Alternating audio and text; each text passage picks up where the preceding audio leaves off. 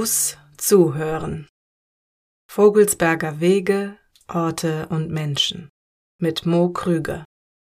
Ein Projekt von Trafogelsberg. Ich lade dich ein, mit mir auf den Weg zu kommen.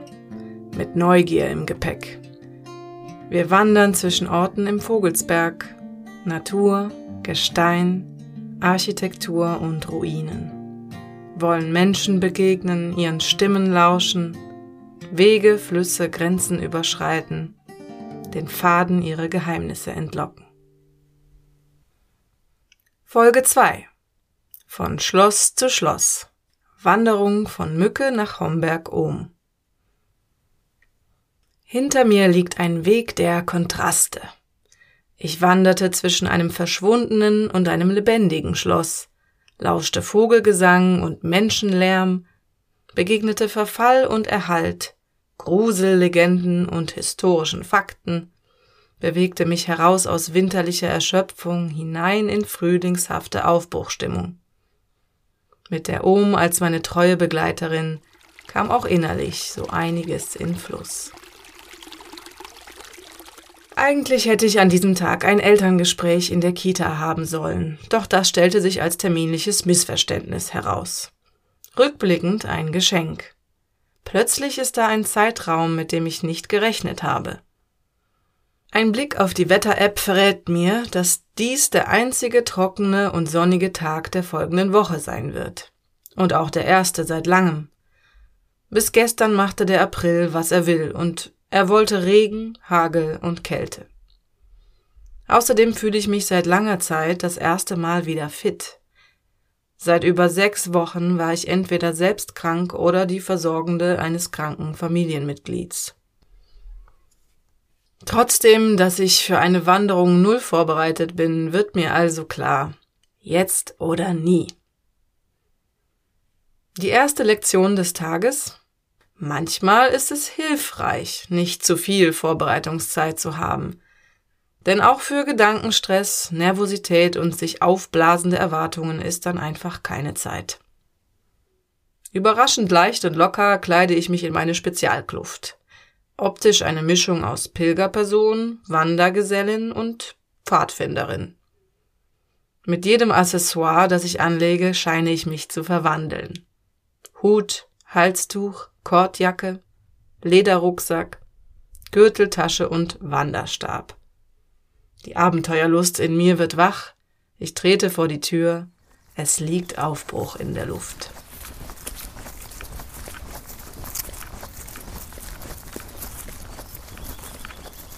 Als ich nach ein paar Metern von der Straße auf den Feldweg abbiege, passiert direkt etwas Kurioses. Auf der Bank sitzt eine Frau, die ich hier noch nie gesehen habe, obwohl ich fast täglich diesen Weg für meine Morgenspaziergänge wähle. Ilsdorf hat nur 220 Einwohner, doch wir kennen uns nicht. Sie macht große Augen und spricht mich an. Auf Wanderschaft? Toll. So kommen wir ins Gespräch. Gemäue, ich bin die Uli, sagt man das hier? Sehr schön. Und was ist hier am Wegesrand los? Warum, warum sind Sie hier? Äh, der Hund muss kacken. Und ich sitze auf dem Bänkchen und rauche eine kleine Zigarette. Heute ist endlich Sonne, ne? Ja, endlich mal Sonne und gestern war es ja Oberscheißwetter. und ich komme von Ilsdorf. Ilsdorf, hier auch geboren oder? Mm, in Merlau. Da in Merlau geboren. Ja. Eine Ureinwohnerin habe ich hier. Ja, so typisch Fuhlsberg. Ja. Ja. Also auch nie weg gewesen. Doch, Bad Homburg und Frankfurt. Und Frankfurt. Ja. Aber dann wieder hierhin zurück. Ja, weil es besser ist. Warum ist es besser hier? Hier stinkt es nicht so. Also es stinkt hier schon. In Ilsdorf riecht es schon. Hier riecht es halt nach Tieren.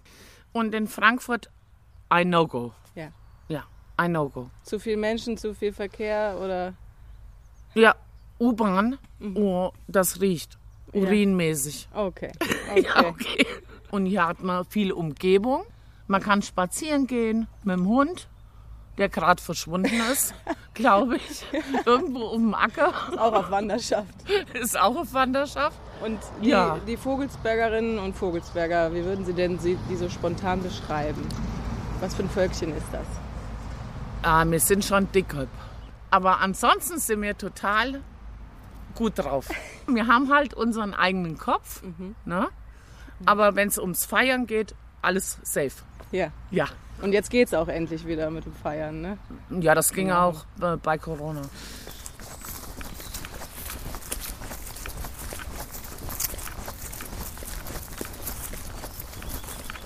Das Gespräch gibt mir Rückenwind. Ich werte es als ein gutes Zeichen, weil es sich so natürlich ergeben hat.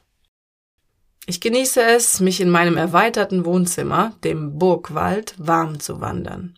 Ein leises Glücksgefühl der Freiheit nach all dem erzwungenen Drinnensein macht sich in mir breit. Wie ein inneres Aufatmen. Neuanfang. Und die Vögel stimmen mir zu.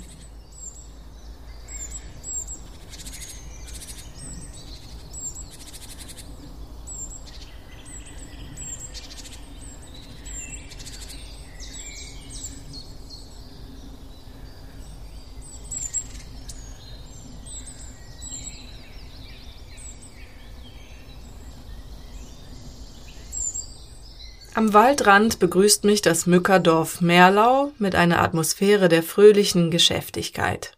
Ärmel hoch, alle legen los. Halbfertige Hochsitze aus noch hellem Holz stehen in einer Einfahrt.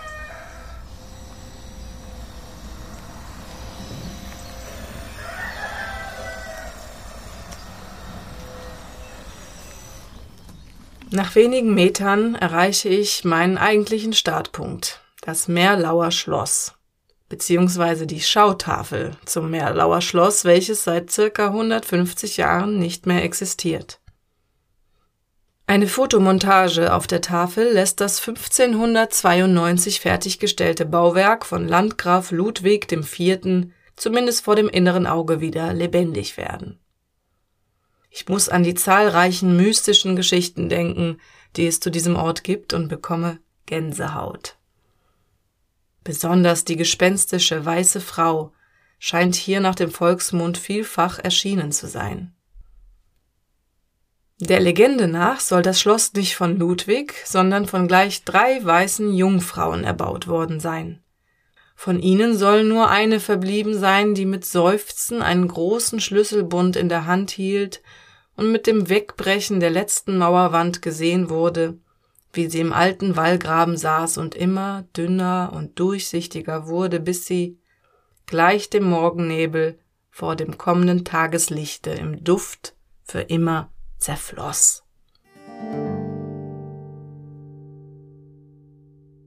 Die tatsächliche Geschichte des Schlosses ist ein gutes Beispiel dafür, was es bedeutete, dass der Vogelsberg als Durchgangsland und seine Bewohner als abgehärtet bezeichnet wurden. Das Schloss diente im Laufe der Zeit in mehreren Kriegen als Quartier für durchziehende Truppen. Die Bauern hatten schließlich genug davon, dass die Armeen ihnen das Getreide und Vieh wegnahmen. Sie deckten das Dach ab und das Schloss wurde dem Zerfall überlassen. Mich fasziniert es, dass das Schloss in seiner ursprünglichen Form zwar verschwunden ist, doch seine Substanz nicht im geringsten. Da seine Ruine ab Mitte des 19. Jahrhunderts als Steinbruch verwendet wurde, sind seine Steine noch in vielen Häusern und auch der Kirche von Merlau enthalten. Als hätte das Schloss sich verteilt, einfach seine Form verändert, aufgehoben im Kreislauf zwischen Stein, Architektur und Ruine. Einzig die Brücke über den Seenbach, einem Zufluss der Ohm, ist noch in ihrer ursprünglichen Form erhalten. Über sie setze ich meine Wanderung in Richtung Norden fort.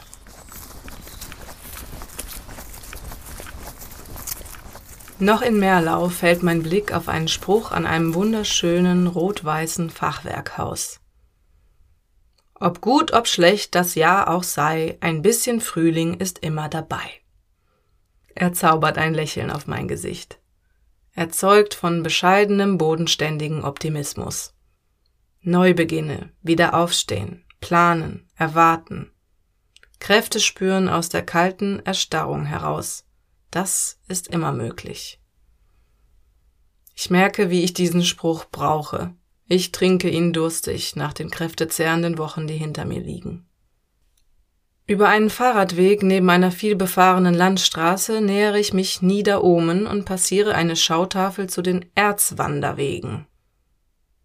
Diese Wege führen in Mücke, Grünberg und Laubach an ehemaligen Erzgruben entlang, folgen früheren Bahnstrecken und zeigen weitere Ruinen, Relikte und Schlammteiche, wie ich sie auch aus Ilsdorf kenne. Hier lässt sich eindrucksvoll nachvollziehen, wie der Mensch und seine Industrien die natürliche Umgebung seit jeher prägen.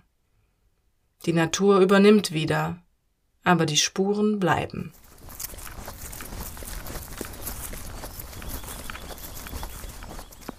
Auf Höhe der Gesamtschule Mücke kommt mir eine junge Frau entgegen, die mich auffällig mustert. Wir grüßen uns, ich bleibe intuitiv stehen, sie fragt, kennen wir uns? Ich sage, Nein, ich bin nur kurz stehen geblieben. Ich äh, wandere nach Homberg. Sie fragt, Homberg, arbeitest du da? Ich erkläre mein Vorhaben und sie fragt mich, ob ich die Schottener sozialen Dienste kenne, was ich bejahe. Es handelt sich um ein Sozialunternehmen, das unter anderem arbeitsweltbezogene Teilhabe für Menschen mit Behinderung ermöglicht. Sie wirkt direkt und schüchtern zugleich. Wie heißt du? fragt sie und dann ich bin Denise. Wendet sich ab, dreht sich nochmal um und fragt, wie alt ich bin. Ich sage 36 und sie, ich hätte dich jünger geschätzt. Und dann bereits im Gehen, schönen Tag noch. Ich gebe es zu. Ihre Bemerkung zu meinem Alter schmeichelt mir so sehr, dass ich die nächsten Meter fast hüpfen möchte. Ich schicke Denise ein stilles Danke für diese erfrischende Begegnung hinterher.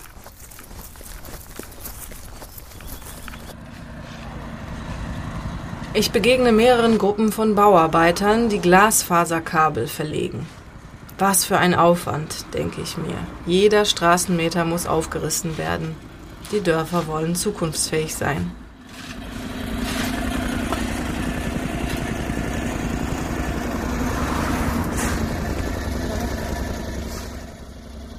Als die Männer in Neon Orange und Gelb sehen, wie ich auf den Straßenrand ausweiche, bieten sie sofort an, dass ich doch wieder auf den Gehsteig komme.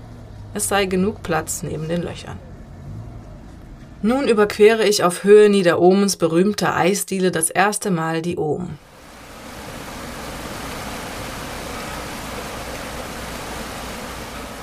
Die Ohm ist ein rund 60 Kilometer langer, linker Zufluss der Lahn und entspringt hier im Vogelsberg östlich von Ulrichstein auf 577 Metern Höhe.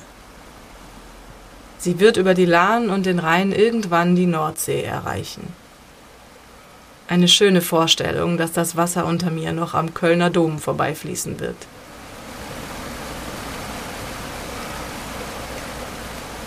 Ich orientiere mich an einer Schautafel über das Fahrradwegenetz in Hessen. Jetzt kann ich mich grob an den R6 halten, der auch nach Homberg-Ohm führt. Entlang der Bahnstrecke gehend bemerkt mich ein Mann mittleren Alters, der gerade die Gleisarbeiten begutachtet. Er grüßt mich auf eine Art, als wäre ich eine alte Bekannte. Auch er hält mich für eine Gesellin, was ich schnell aufkläre. Ich erwähne, dass ich Vogelsberger Stimmen sammle. Ein bisschen zögernd erlaubt er mir, ihn aufzunehmen. Da musste man nach Großeichen fahren. Nach Großeichen, da. Großeichen, ja. Und da wird noch. Da ganz schwätzt es noch mehr wie hier. Kommen Sie denn ursprünglich, ja, sind Sie hier geboren? Ich bin halt von, sei vorher, ja. Von Niederohm? Nieder oben, ja. Ein Ureinwohner hier. Ja, Wie heißen Sie denn? Gerhard. Mit Gerhard. dem Taschentuch. Sehr Mit gut. dem wie Taschentuch. Ähm, wie würden Sie denn die Vogelsberger und Vogelsbergerinnen beschreiben? Ach Gott, sind Sie vom Hessischen Rundfunk, wenn es gerade geht. Nee, Nicht nee, ich bin aus Köln. aus Köln. Ach. nee, das weiß ich jetzt nicht. Also, Sind das, ich habe ganz oft gehört, dass die so ein bisschen dickköpfig, aber dann super herzlich sind. herzlich ja, das ist richtig. Ja. Ja. Ja. Und, und Ihre Kindheit haben Sie auch hier verbracht? Na, in der Werra. In Werra, In der Wetterau. Wetterau. Werra. Das, so, so, so sagen Sie Wetterau. Können Sie es nochmal sagen? Werra.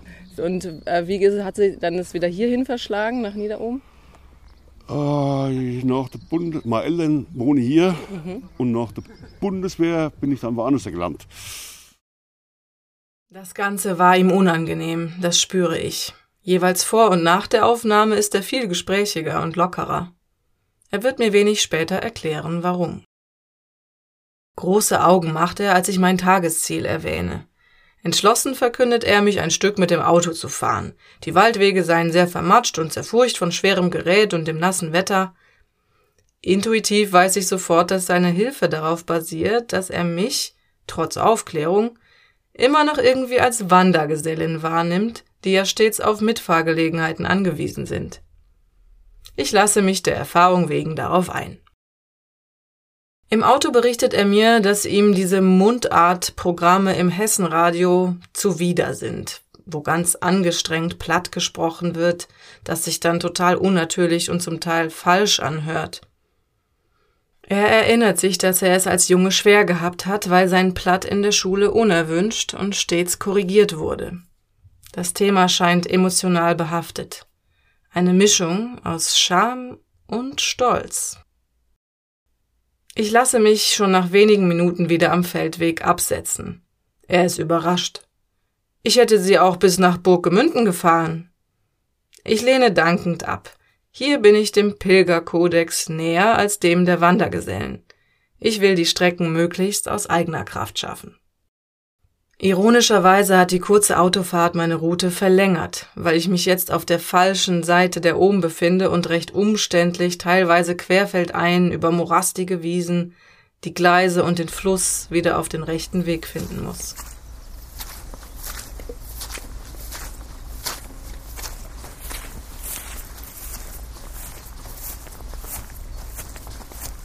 Schließlich gelange ich aus einem Waldstück herausstolpernd auf die Fahrtstraße nach Burggemünden. Ich ruhe mich auf einer Bank aus. Von hier aus kann ich unter strahlend weißen Quellwolken Burggemünden mit seiner Kirche und auch die A5 betrachten, die sich in einem dicken Band von Westen nach Norden an die Ortschaft schmiegt. Eine Frau mit Hund geht telefonierend an mir vorbei, nicht ohne mich zu grüßen. Ich höre sie ins Handy sagen, ja, wunderschön heute, kein Vergleich zu gestern. Sie meint das Wetter, das ist klar. Der ganze Vogelsberg wurde fast die ganze Woche von heftigen Gewittern, Regen und Hagelgüssen geplagt. Durch das Aufschnappen dieser Worte erfasst mich ein flüchtiges, aber intensives Wir-Gefühl. Auch die durchstandenen Wetterstrapazen verbinden die Menschen in dieser vergleichsweise rauen Gegend miteinander. Am Eingang nach Burggemünden überschreite ich das dritte Mal auf meinem Weg die Ohm. Der Hauptstraße folgend gelange ich an den sogenannten Schmeddeborn. Ein Brunnen, dessen Wasser direkt aus dem Felsgestein unterhalb der Burganlage herausfließt. Er ist reich verziert mit Plastikeiern und einem begrünten Metallgestell. Später werde ich recherchieren, dass dies seine Krone ist, die die Landfrauen des Ortes jedes Jahr in liebevoller Kleinarbeit mit Zweigen aus Lebensbaum, Eibe und Buchsbaum umwickeln und für das Osterfest schmücken. Wieder begegnet mir die Ehrung eines Brunnens als Quell des Lebens. So wichtig, dass er hier sogar jährlich gekrönt wird.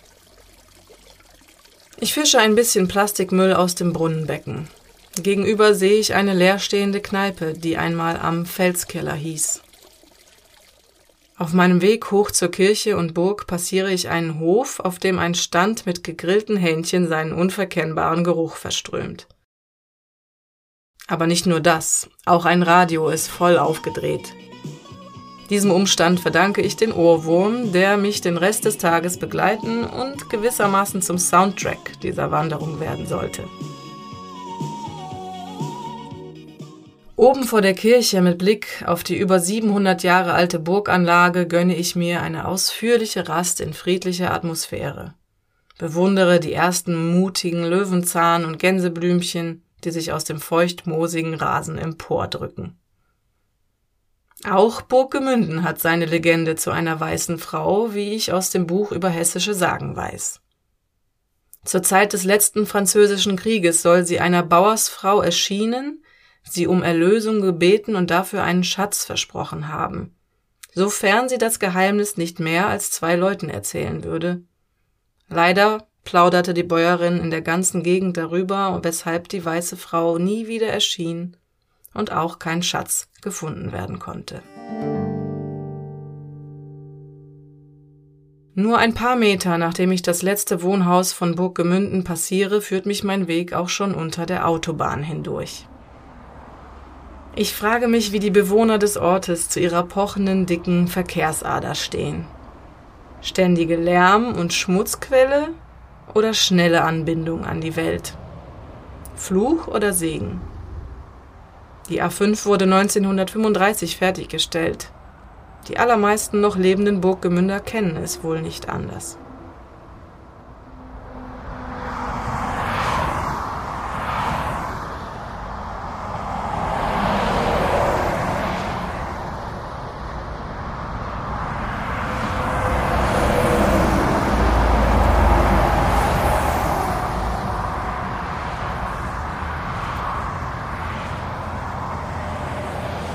Der Lärm begleitet mich bis tief in das Naturschutzgebiet Omaue-Igels rein und verstummt erst kurz vor Homberg vollkommen. Ich entdecke viele bemooste Findlinge im Wald. Es ist die Stunde der Gräser und kleinen Pflanzen, die jetzt noch viel Licht abbekommen. Ein grüner Teppich, wohin ich schaue. Ich sehe ein Schild, das den Weg als nasser Weg betitelt. Der Name ist Programm. Die Folgen des Wetters spüre ich bei fast jedem Schritt.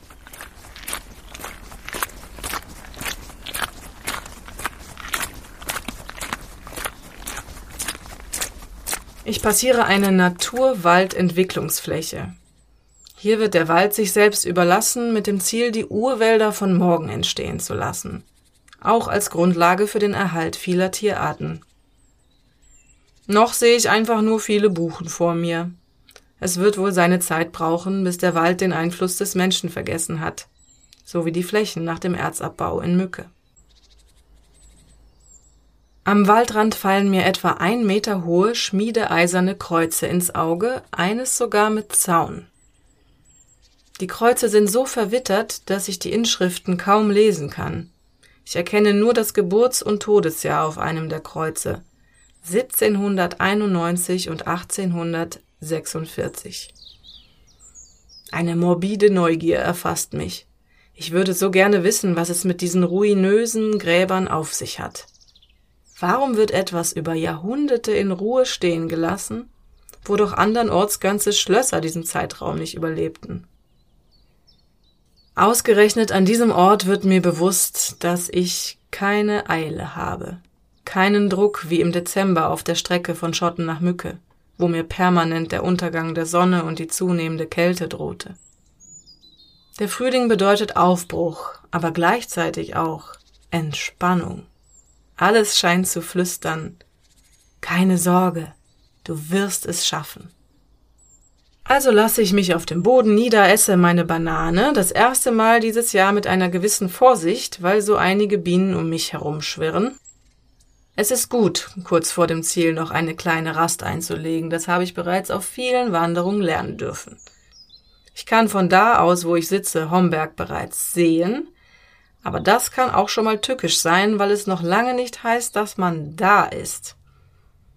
Und tatsächlich werde ich bis Homberg noch einige Kraft verbrauchen, denn der verbleibende Weg bleibt sehr feucht. Wie in einem Moor bremst mich der Boden, saugt meine Stiefel an und lädt mich zum achtsamen und langsamen Gehen ein.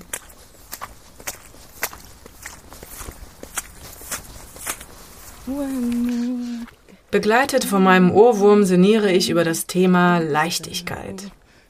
Was ist Spaß für mich überhaupt? Kann ich das noch? Sind mir Albernheit und ausgelassene Freude auf dem Weg des Erwachsenwerdens irgendwo abhanden gekommen? Wie könnte ich mich feiern, wenn ich diese Wanderung geschafft habe? Eine einfache Frage, Überraschend schwierig zu beantworten. Ich muss an Uli aus Ilsdorf denken, die sagte, Feiern geht immer. Relativ unvermittelt und übergangslos trete ich heraus aus der mystischen Wald- und Wiesenromantik direkt auf das asphaltierte Parkplatzgelände der Firma Carmax. Hier ist ein großer Arbeitgeber, keine Frage. Vermutlich sehr wichtig für Homberg und die Region. Es ist bereits früher Nachmittag und es herrscht viel Verkehr. Ich überquere das vierte und letzte Mal die Ohm. Teile der Brücke und des Gehweges sind so frisch erneuert, dass mich ihre hellbeige Farbe stark blendet.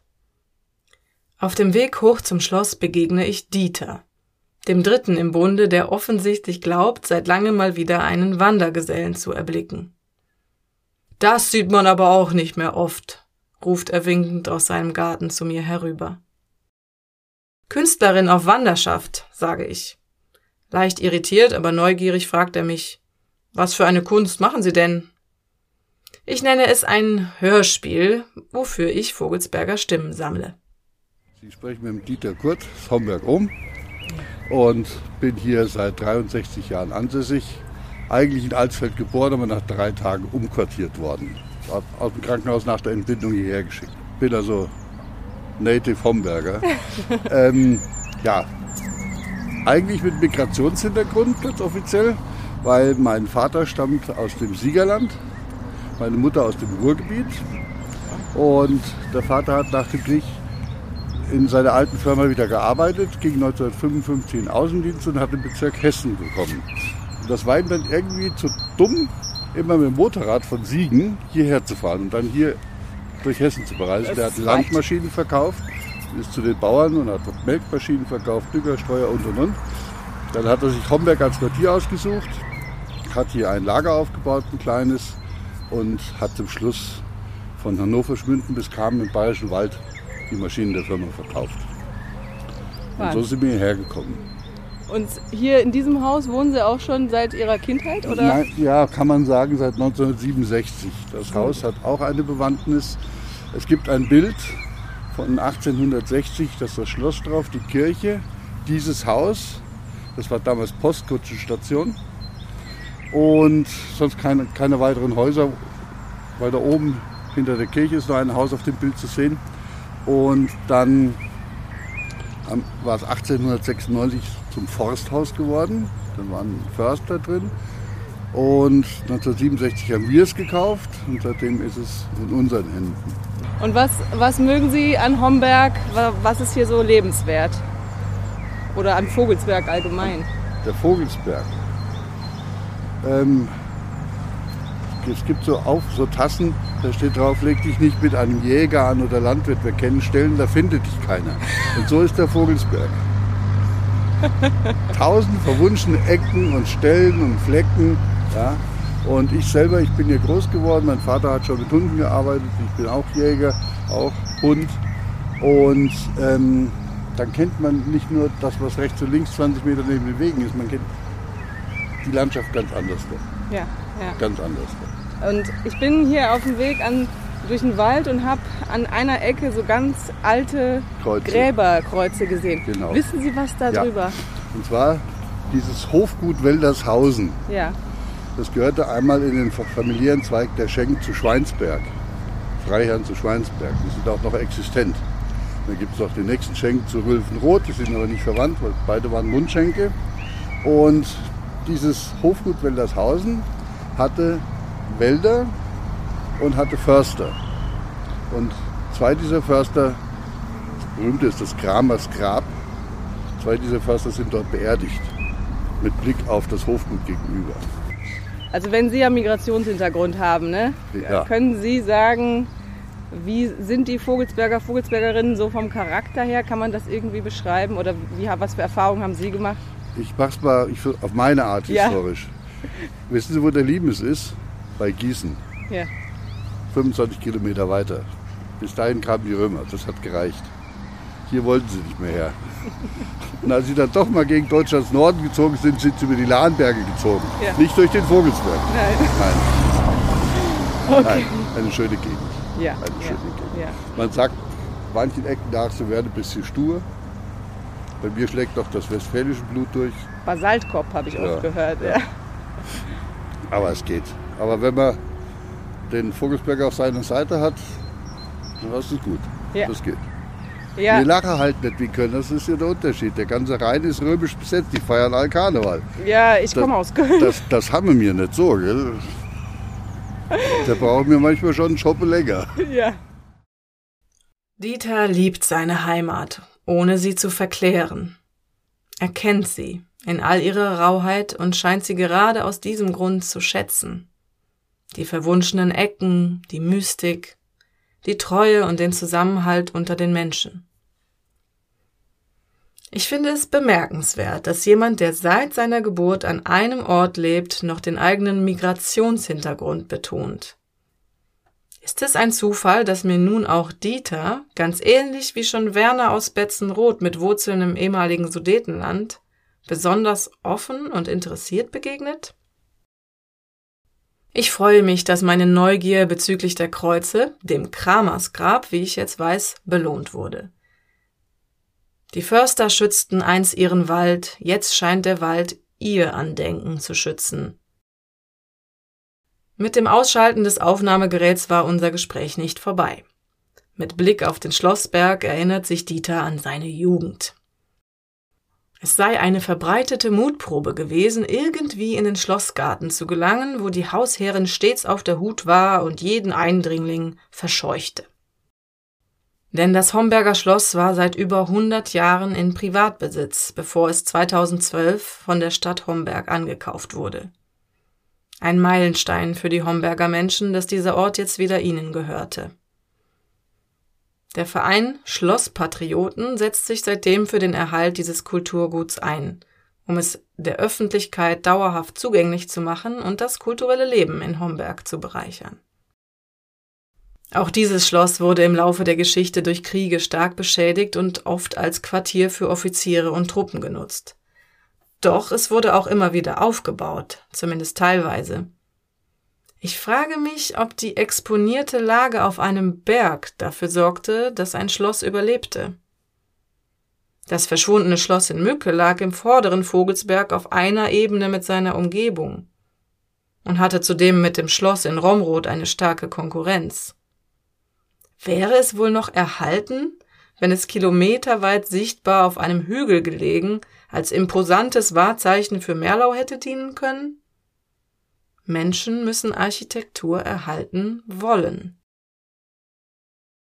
Nach einigen Treppen und einem steilen Anstieg erreiche ich mit heißem Gesicht und schwerem Atem mein Ziel. Ich lege Rucksack, Stock und Jacke ab, ziehe meine von Matsch verdreckten Schuhe aus und mache es mir auf einer Liegebank vor der Schlossmauer bequem. Zu meiner Linken grüßt mich die magische Winterlinde, die ich bereits kenne. Mit ihren geschätzten 800 bis 1000 Jahren ist sie das älteste bekannte Naturdenkmal im Vogelsbergkreis, was mich jedes Mal mit Ehrfurcht erfüllt. Sie muss schon vor dem Schloss hier gewesen sein und hätte wohl einiges zu erzählen. War sie vielleicht Zeugin der Ereignisse, die zur Legende der weißen Frau zu Homberg wurden?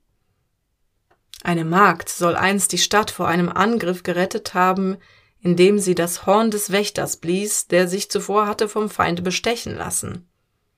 Aus Rache tötete dieser die Magd. Alle dreizehn Jahre soll sie seitdem im Homberger Schloss herumgeistern.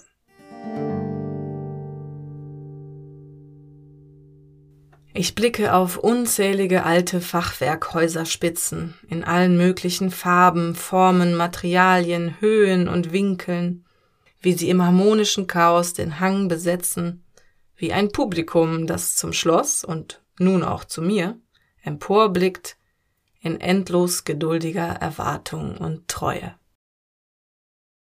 Der Weitblick ist außergewöhnlich. Die Wolken werfen Quadratkilometer große Schatten auf ganze Stadtteile, der Rest liegt im strahlenden Sonnenschein. Alles ist gleichzeitig da und wird sich bald wieder wandeln. Als ich die regungslosen Windräder in der Ferne entdecke, wird mir bewusst, dass es gerade absolut windstill ist. Kein Ast in den Obstbäumen vor mir regt sich. Stille Freude. Ich habe es geschafft. Jung wie der Frühling darf ich mich feiern, Spaß haben. Wenn ich nur wüsste wie.